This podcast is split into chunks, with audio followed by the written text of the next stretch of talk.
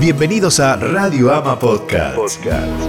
Aquí encontrarás charlas, reflexiones e historias que te inspiran y mantendrán viva tu fe. Disfruta de una charla entre Virginia Hanglin y Osvaldo Carníbal. Osvaldo Carníbal, bienvenido. Gracias Virginia por el recibimiento. Y sí, le estaba esperando. Que ahora viene Osvaldo. Acá estamos. ¿Y cómo se puede ser igual? Por ejemplo, ¿cómo puede ser Osvaldo Carníbal igual Osvaldo Carníbal? Ah, qué cosa, ¿no? Vivimos en un mundo de tanta competencia donde cada uno nos perdemos la oportunidad de, ser eh, quienes podríamos ser y tratamos de ser quienes no, no podemos ser. Como que hay una gran lucha. Pues es que leí una historia bastante eh, risueña, por lo menos el final, que cuenta de una mujer de eh, mediana edad que fue llevada a la sala de emergencia de un hospital por un ataque al corazón, una situación, la verdad, que bastante desagradable, y en la mesa de operaciones, vos sabés que tuvo una, una experiencia cercana con la muerte y vio a Dios. Le preguntó si iba a morir, y él le dijo, no, todavía te quedan 43 años, dos meses, ocho días de vida. Te imaginarás, Virginia, cuando recobró la conciencia, bueno, decidió quedarse en el hospital y comenzar a hacerse cirugías plásticas en el rostro, en todas partes del cuerpo, liposucción, bueno, se, se arregló todo el cuerpo de una manera increíble. También hizo que viniera alguien, le cambiara el corte de pelo, el color del cabello, bueno, pensando que le quedaba tan, tanto tiempo de vida. Se preparaba para un largo camino. Claro, dijo, esto lo voy a aprovechar al máximo. Después, bueno, de todo este reajuste, cambio, esta transformación increíble, sale del hospital mientras cruzaba la calle frente al hospital, le atropella una ambulancia ah. y pierde la vida. Imagínate cuando llega al cielo. Le dice, bueno, reenojada, dice, pero Dios, yo creí que me quedaban cuarenta y tantos años de vida. Y Dios le dijo, la verdad que no te reconocí. Bueno, esta es una broma, pero pero el otro día me preguntaban unas hijas, porque yo, una de mis hijas, yo tengo la costumbre de decirle a veces en los reportajes, cuando hablo con alguna figura este, reconocida de la música, lo que sea, es verdad, yo mucho, a muchos les digo, porque lo siento así, la verdad que te agradezco que te agradezco tanto que sigas siendo parecido a vos mismo con los años. Yo me refiero a que no lo entorpeció el éxito ni lo soberbeció este el dinero, ¿no es cierto? Y que sigue teniendo un discurso espiritual igual al que siempre le conocí.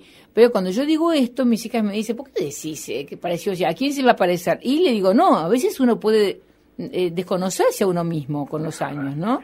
Y perder la, la identidad, por eso un poco la tiene que ver con ser uno mismo y descubrir eh, quién es uno, descubrir la identidad. Yo noto que la mayoría de la gente, quizás por motivos que en un momento más hablamos acerca de la gran presión, está descontenta con quién es, con quién es o con lo que hace.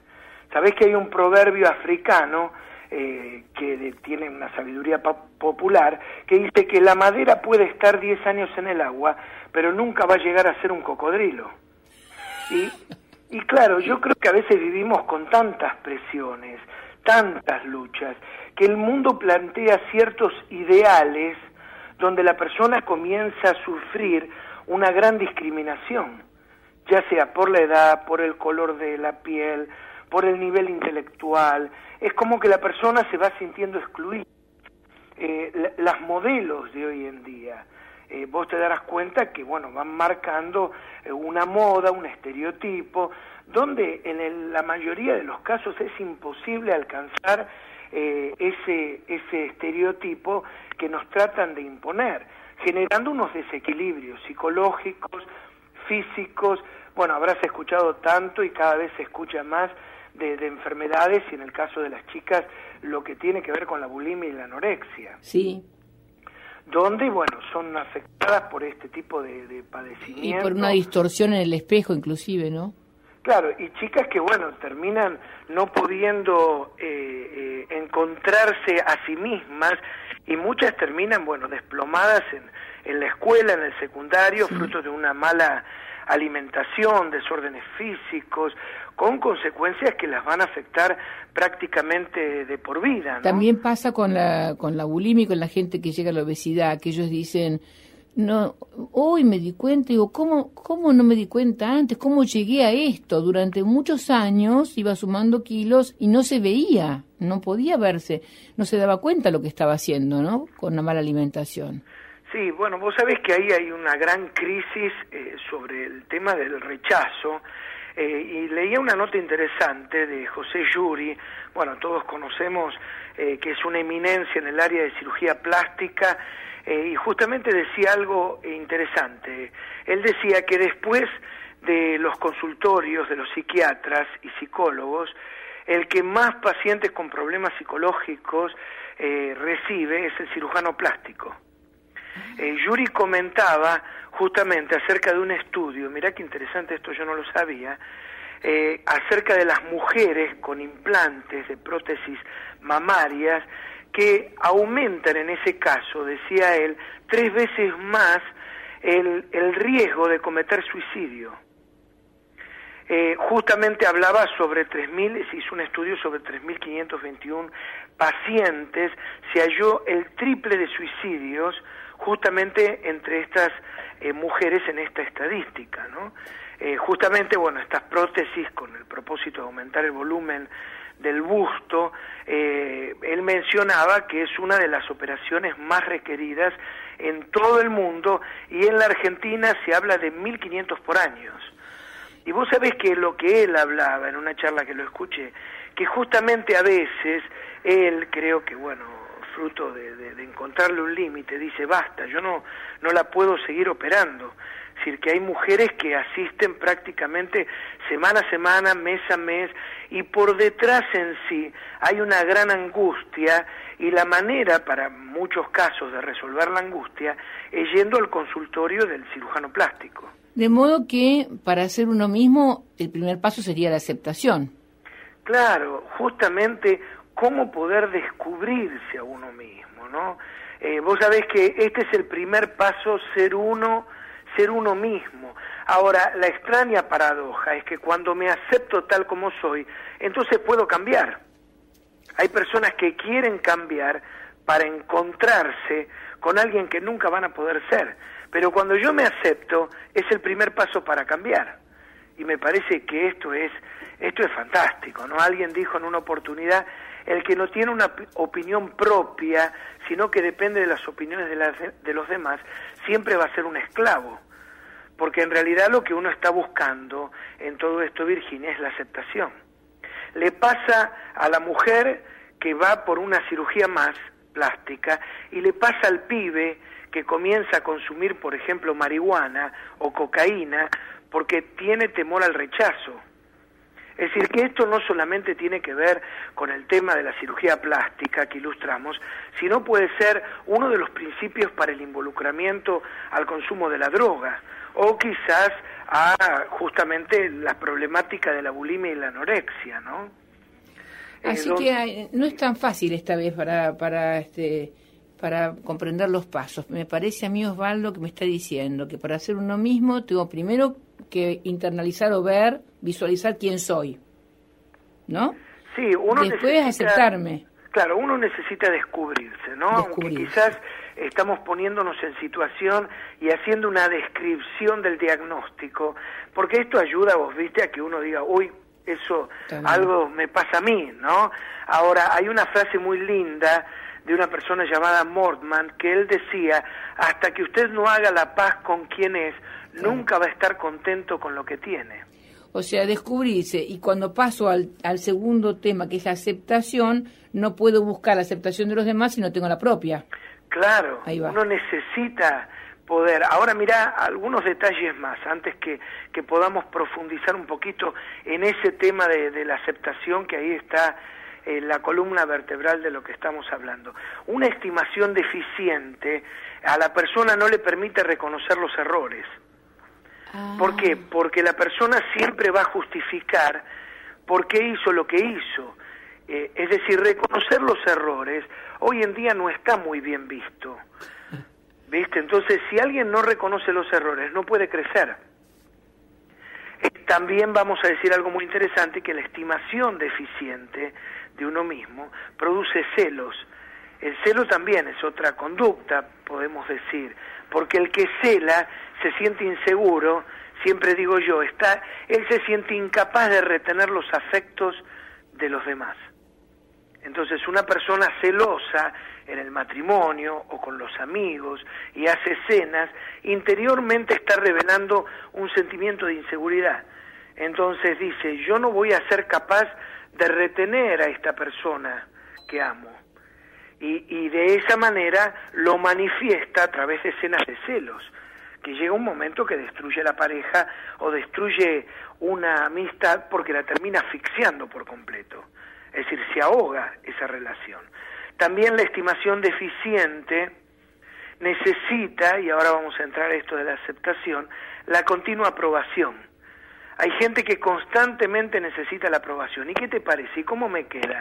Decime, ¿me pongo verde o me pongo blanco? Ah, le pregunta a otro. Constantemente. Es decir, es normal que uno quiera chequearse con alguien, pero cuando constantemente para todo lo que tiene que hacer necesita el sí de otra persona eh, justamente habla de una estimación de sí mismo deficiente. Eh, por eso sí, Virginia, decimos que en realidad lo que todos buscamos en la vida es ser aceptados. Ser aceptados no es otra cosa que ser recibidos, que ser amados. Eh, y ahora aquí hay algo fantástico, que el único que nos acepta tal cual como somos, ese es Dios la sociedad, las personas, siempre tendrán condicionantes y siempre tendrán algún modelo y no siempre nosotros podemos eh, alcanzar esos modelos que nos pone la sociedad. Vos sabés que a mí siempre... Lo que pasa es que Dios sabe cuáles son nuestros errores. Claro, errores... a, ellos a él no le pregunto cómo me quedan las cosas que hago, porque me va a decir la verdad. Sí, pero no solamente hablamos de errores, también hablamos de quiénes somos, porque ser quienes somos no siempre es un error. Tener la nariz que tengo, las orejas, o quizás la pancita sobresalida, la estatura, sí, el color de piel, el color de ojos, no es un error, pero necesitamos encontrarnos, hacer las paces, aceptarnos. Por eso vos viste que para un papá no hay nene más lindo que el propio y uno dice, ay, qué lindo nene, y uno lo mira y dice, yo no sé qué le vio, ¿no? Eh, es como esa propaganda, ¿la viste? ¿Qué le vio? Y, y de alguna manera pasa con el padre y la madre, y dice, mi hijo es el más hermoso de todos, porque el amor, dice la Biblia, cubre multitud de pecados. Y así es el amor de Dios, que nos acepta tal cual como somos, y no tenemos que estar luchando por ser quien no somos. Y también la estética es una cosa cultural, ¿no es cierto? Eh, pero hay grandes, grandes artistas, por ejemplo, Botero, quien ve la belleza como lo hacía Rubens en, la gordura, en el sobrepeso, ¿no? Bueno, era una característica de, otros tiempos, tal cual como decís, pero se evidencia mucho cuando uno se va a cortar el pelo. Yo lo hablaba con el peluquero. Claro, vos te vas a cortar el pelo y de repente te dan una revista para cortes, o tenés fotos donde uno le dice, ay, córteme como ese y te cortó y después le querés hacer un juicio al peluquero. claro, lo que uno se olvidó. Y el peluquero te dice hable con su mamá. Tal cual, con Dios. Ahora, lo que uno no se dio cuenta, que vos viste las caritas que ponen en la foto, son todas lindas. Le pones una maceta en la cabeza y le queda bien. Pero de repente a uno no le queda bien. Ahora, uno tiene que dejar de luchar Vos sabés que es muy interesante en el libro de Génesis, Génesis es el principio de la Biblia, eh, ahí nos cuenta el momento de la tentación. Cuando la serpiente lo viene a tentar al hombre y le dice que coma del fruto, ¿sabés qué le dice? Que si come, entonces el hombre va a ser como Dios. Y esa es la gran mentira ¿no? por medio de la cual el hombre es tentado, come del fruto, porque quiere ser como Dios. Y vos sabés que hoy en día todos seguimos luchando porque queremos ser como Dios o como diosas. Es decir, por eso tratamos de alcanzarlo todo, creemos que todo lo podemos, creemos que podemos cambiar y vivimos luchando y no aceptamos quiénes somos. Y esto nos genera un gran estrés yo creo que hay un gran estrés que se produce cuando nosotros no aceptamos quiénes somos y luchamos por ser quienes no somos. Bueno, nunca había visto la manzana como la primera estafa, pero qué clara es la alegoría, ¿no es cierto? Porque es verdad, también cuando uno se maquilla, se tapa, se oculta detrás de diferentes cosas, está estafando al que está mirando, está pareciéndose a otro y no a uno mismo, ¿no? Claro, es como uno se va engañando. Sí. Eh, ahora fíjate un poco cómo esto uno lo evidencia. Es decir, ¿por qué me enojo cuando no logro algo eh, si yo sé que no soy Dios? Porque Dios supuestamente es el que todo lo puede. ¿Por qué envidio a alguien que tiene algo que yo no tengo? Es decir, ese tipo de manifestaciones lo que nos revelan es que aunque intelectualmente yo acepto que no soy Dios, emocionalmente no lo acepto. Por eso nace la emoción eh, que genera la envidia, la competencia. O por el otro lado, me enojo porque yo no pude lograr tal cosa en la vida. Ahora, si emocionalmente yo acepto que no soy Dios, entonces no me voy a enojar, entonces voy a desterrar la envidia y la competencia de mi corazón. ¿Es hijo único usted, Osvaldo? No, yo tengo un hermano. Porque dicen que para los hijos únicos es muy difícil hacer ese trabajo que usted está indicando porque la madre lo convenció de que es prácticamente Dios, ¿no? y la madre lo vio como todo su mundo y lo vio, eh, claro, con esos ojos de, de, lo más bonito que hay en el mundo, es este chico. Y dicen que esto mezclado con el no compartir, con no tener la mirada de un hermano que te marque como testigo, pero esto lo hiciste mal, yo te vi, eh, eh, hace difícil al hijo único ver esto que usted está diciendo ahora, ¿no es cierto? De reconocerse a uno y saber quién es uno. Claro, por eso, sabes que a mí me ha impactado, conmovido, subyugado eh, la imagen reveladora del Evangelio de Jesús, cuando él comienza a hablar de Dios y vos sabés que lo presenta como Padre.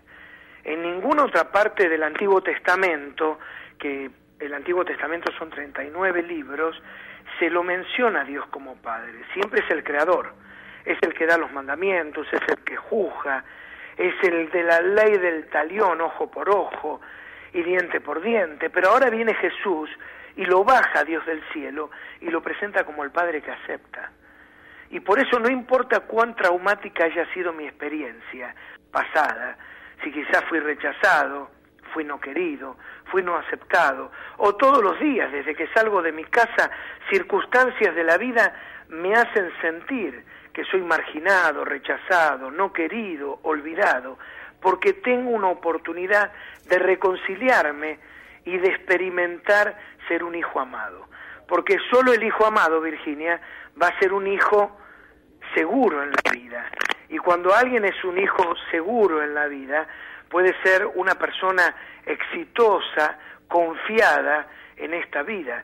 Y todos tenemos esa oportunidad de poder reconciliarnos con nosotros mismos, reconciliarnos con la vida. ¿Y cómo lo hacemos? En primer lugar, reconciliándonos con Dios, que es ese Padre que me acepta tal cual como soy. Que para Dios, viste, yo puedo, mientras te cuento esto, eh, veo como la imagen de ese papá detrás del vidrio de la nursería mirando a su hijo y con una sonrisa de oreja a oreja diciendo no hay otro como mi hijo. Así es lo que Dios siente por cada uno de nosotros.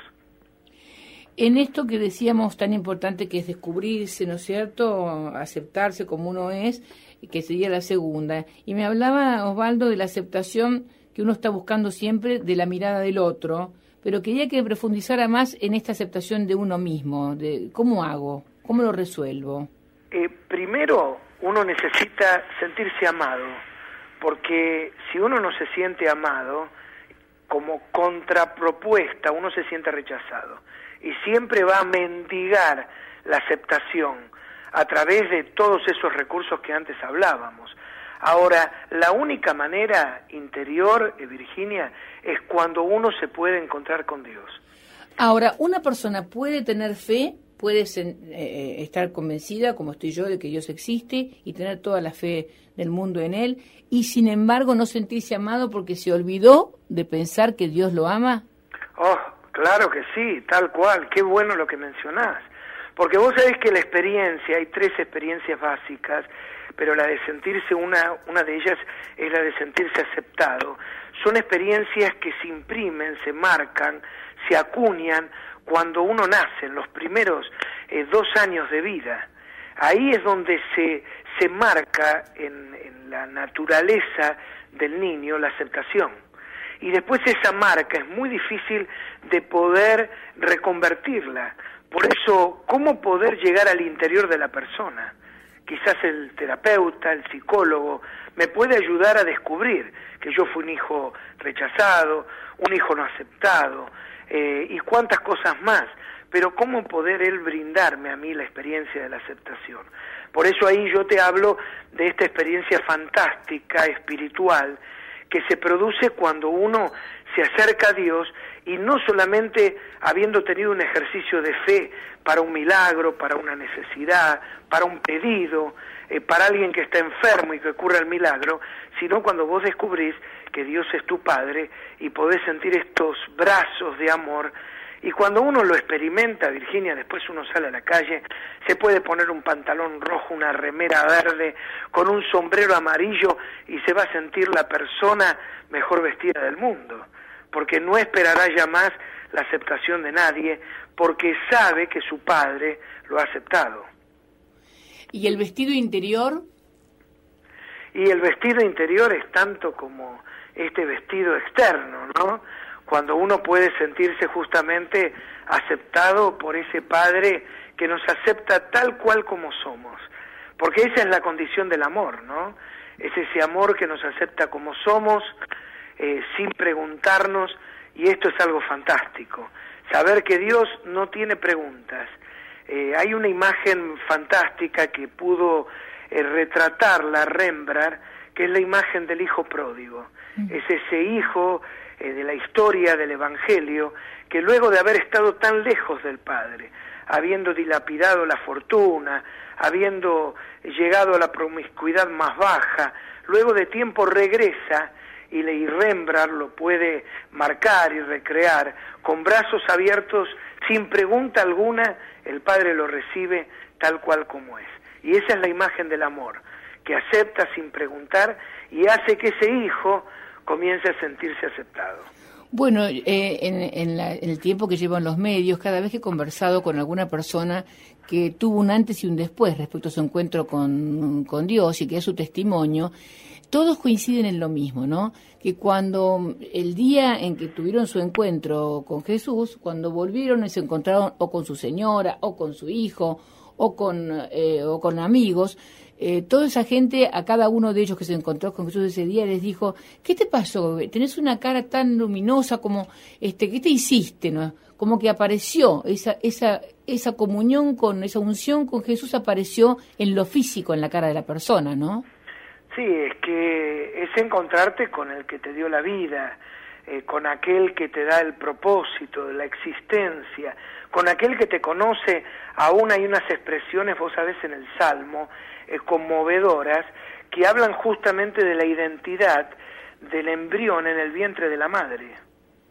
Y justamente desde allí es que Dios tiene conciencia de nosotros. Desde allí es que Él nos conoce. Y cuando vos te animás, Virginia, a reencontrarte con Dios, te reencontrás con la vida mm. y te reencontrás con la gente que te rodea. Mientras que no lo logres hacer, nunca te vas a poder encontrar eh, con nada y te vas a sentir sin propósito en la vida. Quizás uno de estos días podemos eh, charlar de una experiencia eh, que el Evangelio relata que a mí me ha fascinado, de una mujer que había tenido cinco maridos y se encuentra con Jesús en un pozo de agua. Y vos sabés que hay toda una experiencia fantástica en esa interrelación de cómo Jesús puede llegar al corazón de esta mujer que había mendigado a lo largo de la vida simplemente un poco de amor. Y hasta que no se encuentra verdaderamente con Dios, no se encuentra con el amor.